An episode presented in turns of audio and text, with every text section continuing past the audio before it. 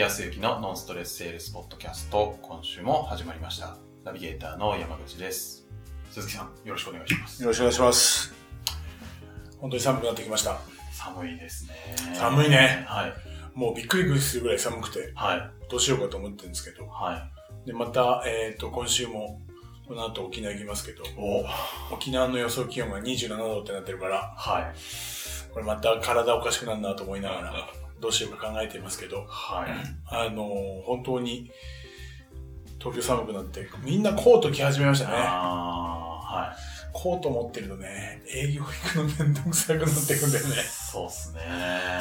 特にそうだな、男性でも、おーとやっぱコート持ち始めると、は営業カバンとおーコート、い。はい。ね、それを持っていくの大変。ね、もしも雨なんか降った時には、もうもう荷物いっぱい。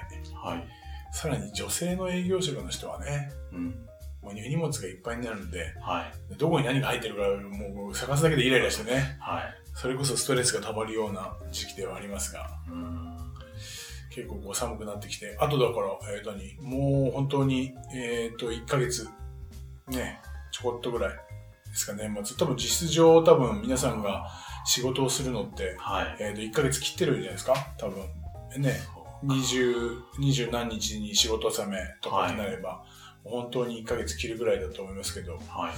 今年、えっ、と、数値の方はね、ね、やっぱり営業やってると、とは言いながらやっぱり数字ですから、はい。数字という側面ね、えー、数字大事っていう話もちょっと今少ししてですね。大事で、はい。本当にね、本当に。はい。人の役に立つという人間的な側面とね、営業と、やっぱり僕らがそれを広めていったりとか、あー周りの人を幸せにするという一つの指数としてはやっぱ数字ってね、はい。本当数字って大事ね、みたいな話をしましたが、大事ですね。皆さんこの1年の数字は、はいまあ、えっ、と、4月スタートの方はもうね、えっ、と、第4四半期がまだ残ってるかもしれないですけど、いい、ね、いい感じになってらっしゃる方が多ければありがたいなと思いますが、まあ、悩んでらっしゃる方はさらにね、ちょっと来年の目標とかね、をね、立てる時期でもありますから、はい。そういう中でどうやって自分たちが数字的な目標も立てなきゃいけない。あとは、それと同じように人間的な側面の目標。この営業を通じて、えー2020年はどのように自分がしていきたいのかとかう、んその先に自分は何をこう考えているのか、何を実現したいのか、なんていうとこの両側面でいかないとですね、はい。いけないなと、最近思っている次第でありまして。そのバランス結構大事みたいでね。そうなんですか。先月か、今月か、やっぱり話をしている中で結構、もうここの時期になってくると、はい。やっぱり売り上げが達成できましたとか、もうちょっとですと。か、報告がえーめちゃ多くなる時期なんですわ。なるほど。で僕としてはその話を聞いて、よっしゃ、よかった、お役に少しでも立ててよかったね、よかったですねって話をします。はい。ですが皆さんのそういう報告が僕の自信になったりとか、うんえー時には生きがいになっているところがあるわけですよ。はい。そんな中で、こう、やっぱり話を聞いていると、数字なんだけど、やっぱりその先の何かをこう求めている人たちって結構早く、お客さんを一人でも多く幸せにするために動くっていうのが結果数字っていうものが見えてきたりとか。うん。まあ中にありますよ。数字を追っかけてたら、やっぱり数字だけじゃないですね。その先のちゃんとその人が幸せになるとか、そこがやっぱりないと、きちっと数字がなりませんね、なんて話をこう聞いて、はい。大きい数字をね、上げてらっしゃる方も中にはいらっしゃって、うん。で1ヶ月で1年分、4ヶ月で1年分、時には今月、あこの3ヶ月ぐらいで、はい。えっ、と、今までの中の最高の売り上げを上げてくる人もいらっしゃったりとか、いろいろとありますが、すごいですね。すごい人たちが、よ1ヶ月で1年分。1ヶ月で1年分でね、もう本当にすみませんね、あの、ななんかぜひ私に少しでもす出資していただければ、いいパフォーマンスができると思いますけど、ぜひご協力いただければと思いますが、やっぱそうすると、はい。次の年の自信にもなるしね、そうですね。はい。やっぱり少し数字といったところも、やっぱはり客観視できるのは数字ですから、ちなみになんですけど、その1ヶ月で1年分やっちゃった方って、鈴木さんはそのビフォーもアフターも知ってある程度まで知ってます、見本も。そんな、何が変わったんですかそんな。1ヶ月で1年分って、相当な何かがないと、ないじゃないですか。多分ね、はい。何かが変わったって言っても、そんなに多くは変わってないですわ。人格が変わるぐらいね、変わったら、確かに1ヶ月が1年になるかもしれないけど、はい。その人が聞いてたら失礼かもしれませんが、人格はそうそう変わってないと思う。まあすごくいい人よ。すごくいい人。ね、本当いい人だし、えー純粋にこう数字を上げたいとか、思ってる人だけど、何が違うか。まあ、僕が感じたりとか感想を聞いていると、はうーんと、捉え方が変わったというか、ちょっとしたボタンの掛け違い。同じこと思ってんだけど、はいえっ、と、そうだな。トランプで言ったら、えっ、と、どのトランプから出すかとか、い。はどこのトランプを引くかい。っていうような、ちょっとしたことだけが変わっただけで、こんなにも変わるのかっていうことだから、まあ皆さん驚く。だからやってること自体間違いじゃなかった。はただ、やり方を少し考えて、順序立ててとか順序を変えることによってこんなにも数字が変わるんだっていうことを実感してもらっているのが、今回の、その今言った人たちかい。う。ん。じゃあ、そんな劇的にもうやり方がゼロから変わりましたっていうよりかは、今までやってたはい。ことの、うんちょっとしたボタンの掛け違いがバシッとはまったから、うん。成果がボーンと、と上がる。みたいな。人たちが多いような気がする。なるでそもそも何かって営業職、そのセールスとかっていうところも。はい。えー毎回の輸入かもしれないですけど、1対1、人と人なんでね、はいまあ人と企業のところもあるけど、それも企業も人なんで、人の集まりだから、うん人の考え、ひ人がこう、行動したりだとか結果を生んだりだとか、人の行動する習性とか原理、原則って、まあ同じものを辿るから、はい。そこをちゃんと噛み砕いていったら、そうやって感情、そうだな、ほ要は、えっ、と、いいというものが、えー欲しいというものになって、はい。それに、が自分には必要なんだっていうことが分かって、契約をしていくって、大体、流れって一緒なんだけど、はい。こっちが売ろうとしてしまったりとか、うん。こっちが話をこう持っていこうって思うこと自体が、その要は修正とか流れを変にしてしまって、うん崩してしまったりとか、整理ができなくなってしまってるから、はい。純粋に、その流れに沿っていく形が分かれば、はいあっという間に変わると思いますよ。このやっぱり11月、10月、11月でそういう話が多くなってきましたね。なるほうん。えっ、と、先日、うーと、まあ本当に僕とはね、山口さんも知ってる、その、シトアブ青木先生ね、青木武さん、は質問型営業のね、ど。はい。質問型営業という名も名のもとに出版をして、ちょうど10年ということで、東京フォーラムでね、150人超える人が集まって、すごいな。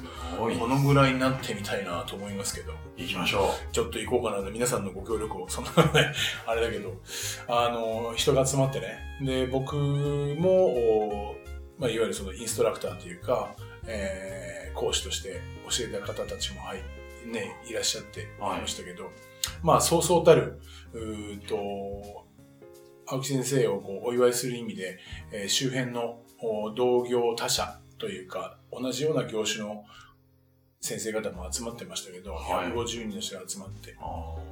でね、やっぱりすごいのは、やっぱりね、話を聞きに来るっていう、聞く姿勢ってすごいね。言い方変だけど、僕なんか知,、っちゃってるから、はい。だいたい青木先生もまた同じ話するんだろうなと思ってる。この、この感覚が良くないね。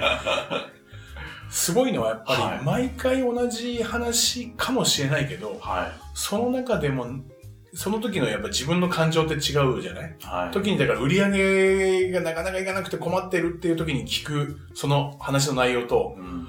もうある程度数字がきちっと確保されて、はいもうちょっと来年の目標を立てようかって思ってる時に聞く同じ内容とでは、は感じる部分とか、言葉の入り方が違ってくる。い。うん。本なんかでもそういうのない？確かに同じ本でも、あの、読むタイミングで入り方違いますよね。そうですよね。はい。だからやっぱりその都度その都度、お営業で言うとね、毎回同じところにルートセールスって言って言うじゃないですか。うん。そうすると、また同じ話を聞くのとか聞けないかなと思うかもしれないけど、はい。それは、まあ確かにね、またその話を聞くのっていうクライアントさん、相手はいるかもしれないけど、はい。もう一度聞きたいんですって言っていいと思うんだよね。ああ。だってそんだけあなたに興味関心があるから聞きたいんですよ。はって言ったら、多分ね、話す側は、い。うん。まあ本当に忙しい時にはちょっと気遣うことはあるけど、でも基本ね、間違いなく聞いてた方が相手気持ちいいと思う。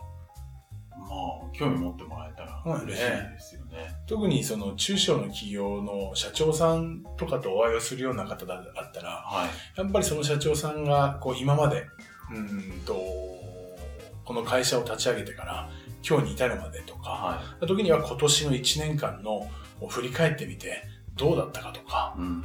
この前も聞いたよねって言われたら、ぜひ皆さんには、いや、そう、そうなんです。この前聞いたんですけど、はい。ちょっとうっすら忘れてるところもあるんですけど、何よりもやっぱり社長の話がは面白いんでとか、自分のためになるんで、もう一回聞かせてもらいたいんですけどっていうところで、い。はい。相手の信頼関係で絶対に気づけると思うんですよ。はい。それをこの前の青青木先生のね、青木さんのところで、えー、と思いました。はい。毎回いる人いるからね。へー僕だったらもう行かないと思うけど、はい。でもまあなんかもらえるんだったら行こうかなと思うけど、はい。何をもらえるかって言ったら、物をもらうんじゃなくて、また同じことでもいいから聞いて何かを吸収しようっていう気持ちはうーん。すごい。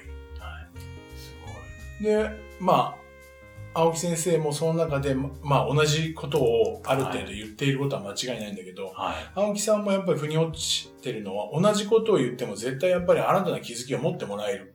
と思っているから、普遍であるところは絶対普遍だしね。はい。そのぐらいにやっぱり都合、強いものを持っているから、でそういう人にこそ、毎回同じことでいいから聞いたらいい。皆さんが今回何のネタでいかなきゃいけないかなとかはい思っているんだったら、もう本当に仕事のこともそうだし、仕事以外のことでもまた同じ話聞かせてくださいっていう人間関係っていうのがすごく重要かなと思っていて。なるほど。まあ、それをこう、青木さんのところで、えっ、と、感じたのと同時に、たまたま、あーと今僕が、えっ、と、会社の営業職の方5人の人と、はい。その、まあ、営業の責任者はい。の、おーと、まあ、2代目の、えっ、と、次期社長さん、はい。役員の人と、はいえっ、と、その、えっ、と、営業のおコンサルをしていて、ノンストレスセールスという形で話を進めてるんですけど、はい。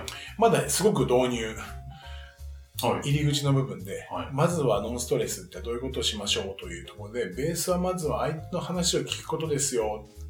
うん。ね、なぜ聞聞聞かなきゃいけないのか、なぜ聞く必要性があるのかはいっていったところ、人間的な側面で、今みたいに話すこと、うん聞いてもらえることって結構嬉しいんですよ、人って。っうん。ていうところがね、第1回目のね、えー中に印象に残ってたようです。その、はいおまあ、次期社長のなる営業の責任者の方。はい。で、2週後にその中で、じゃあ実際にどうやって聞いていこうっていう、この形をやりますよっていうことで、1回目は終わったんですけど、はい。その間、約2週間ぐらい間が空いて、それで2回目の、まあ、せえーと研修というかね、講座に挑んでいただいて、その時振り返りをしました。はい。そうしたら大変なことが起こりましたね。そう鈴木さん、大変なことが起きちゃいましたって言って、まあ大変なことって言ってニコニコしてるんでね、大体予想はつきますが、はい。なんかいいことあったんですか？おその笑顔からすると、どう考えても悪いことじゃなさそうですね。はそうしたらですね、えっ、と、すごい商談が決まってしまってえっ、と、1回でですね、まあ、扱っている金額が大きい会社なんですけど、1回で数億の売り上げになっちゃうっていう。あらあら、そうですか、ちょっと、それ、仕事を僕、就職させてもらえませんかっていう話をしたぐらい。い。はいや、すごい、もう本当駆け寄ってきて、いや、鈴木さん、すごいことが起きましたわ。こんなことあるんですね。あ。はまだだから、えっ、と、ノンストレスセールスでいうその骨組みの、骨までもできてないです。ただその根っことして、まずは聞くことですよ。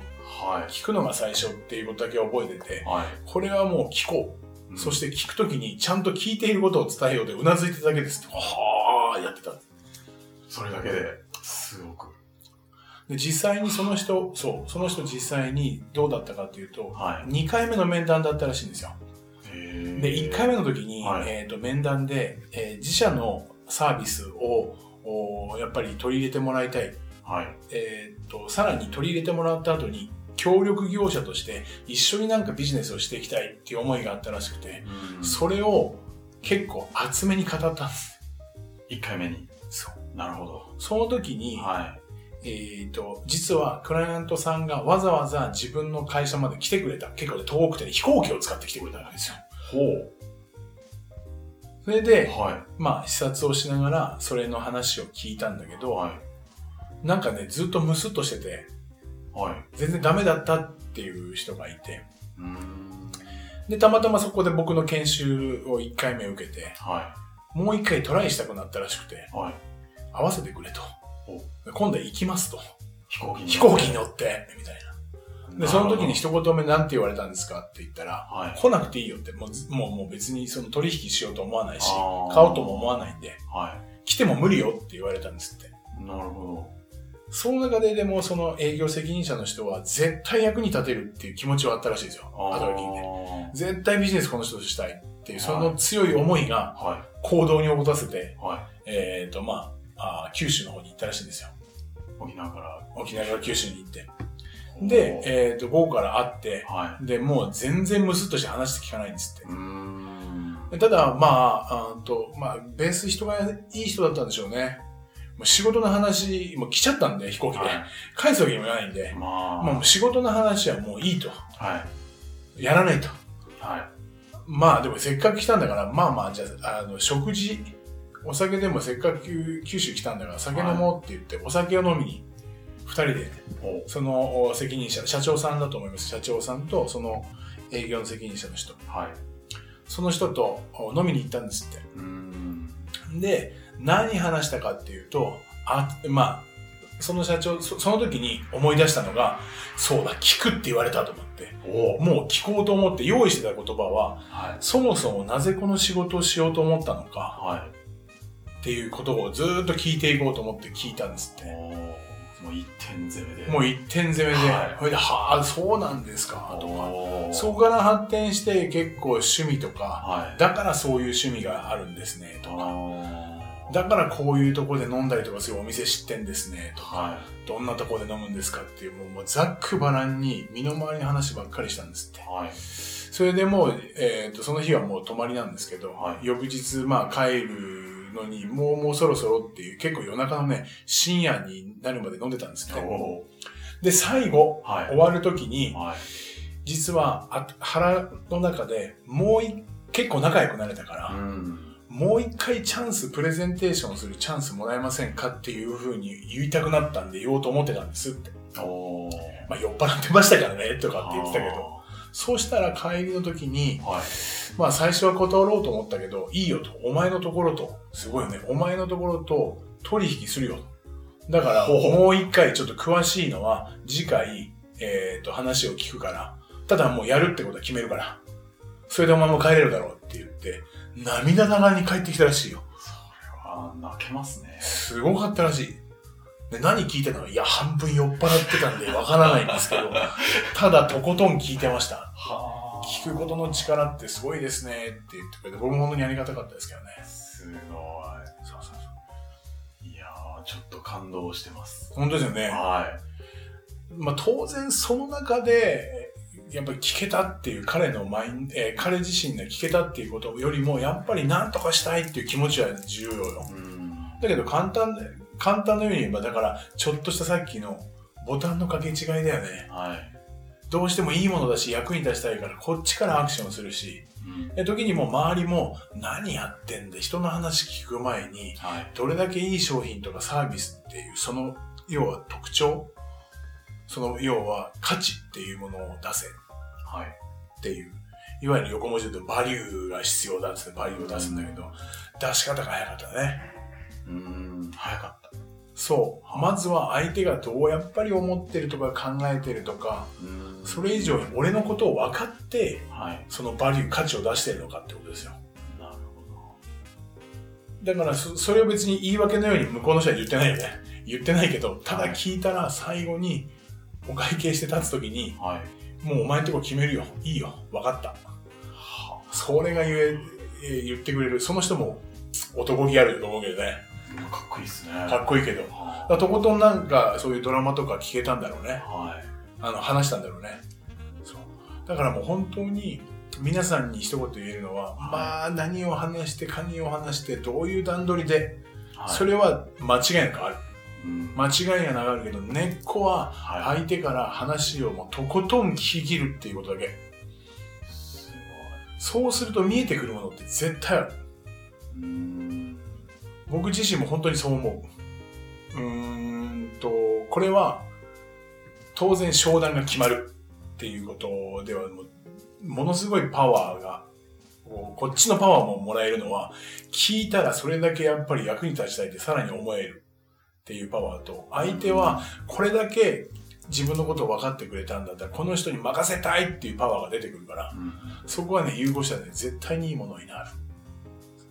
だからね、まずは聞いて、ちょっと聞いてやろうっていうところを、はい。もう年末一発二発ちょっとやってもらったり、そこから見えてくる自分の今後どういう風にしていったらいいのかとか、やっぱりこうやって聞いていったらいいんだろうかっていうことを、うん。あの、分かってくれるんじゃないかなと。どうしてもね、最初僕もそうだったよ。半信半疑、聞くって言っても、うんどこまで聞いたらいいか、どういう風に聞いたらいいかって、そっちばっかり言うから、まずはノンストレスだったら、もうただ聞こう。はい。しもう一回言って、仕事の話にならないかもしれないけども聞こうんう。ぐらいで言ったら、なんかね、いい答えが出てくる。なるほど。人間ってね、ある意味だから単純ですよ。はい。なんか形式立ててすごい準備必要よ。はい準備必要だけど、ん根っこはちゃんと相手のことを分かろうと思って聞くっていうことが信頼関係になる。うんここが根っこだなと思いましたね。なるほど。なんか、深いというか、深い。ね、単純なんですけそうなんど、そこが難しいというか、難しい。でも簡単なんですよね。そう。はただその時には、瞬間やっぱり私利私欲がなくなっていて、相手のことだけを聞いているうん。っていう瞬間、その中に入っちゃってる。なるほまあ、うまいことにお酒というものも作用したのかもしれないけど。ど。なるほど。そう。どっかでやっぱり営業は自分の売り上げ、まあ数字も大事だけど、うんその私利私欲の中でお客さん人と会っていると、うん本音が聞き出せないし、こっちからも本音を打ち上げられない。話の時の瞬間には私利私欲を抜いて、純粋に相手の話を聞き切るってはいいうことをちょっと決意してはい。やっていただいたら、なんかポロッと出てくる。うんこの感覚をね、ぜひね、感じてもらいたいですよね。なるはい。ぜひ、意識をしていただければというふうに思いますよ。ほど。はい。はい。ありがとうございます。ありがとうございます。はい。では最後にお知らせなんですが、えーノンストレスセールスポッドキャストでは皆様からのご質問をお待ちしております。えー具体的に商談で、まあ、こんなことに困ってますというのもありなので、ぜひ、えーご質問ください。えーポッドキャストの詳細ボタンを押すと質問フォームが出てきますので、そちらからご質問いただければと思います。では今週はここまでとなります。また来週お会いしましょう。はい。ありがとうございましたあ。りがとうございました。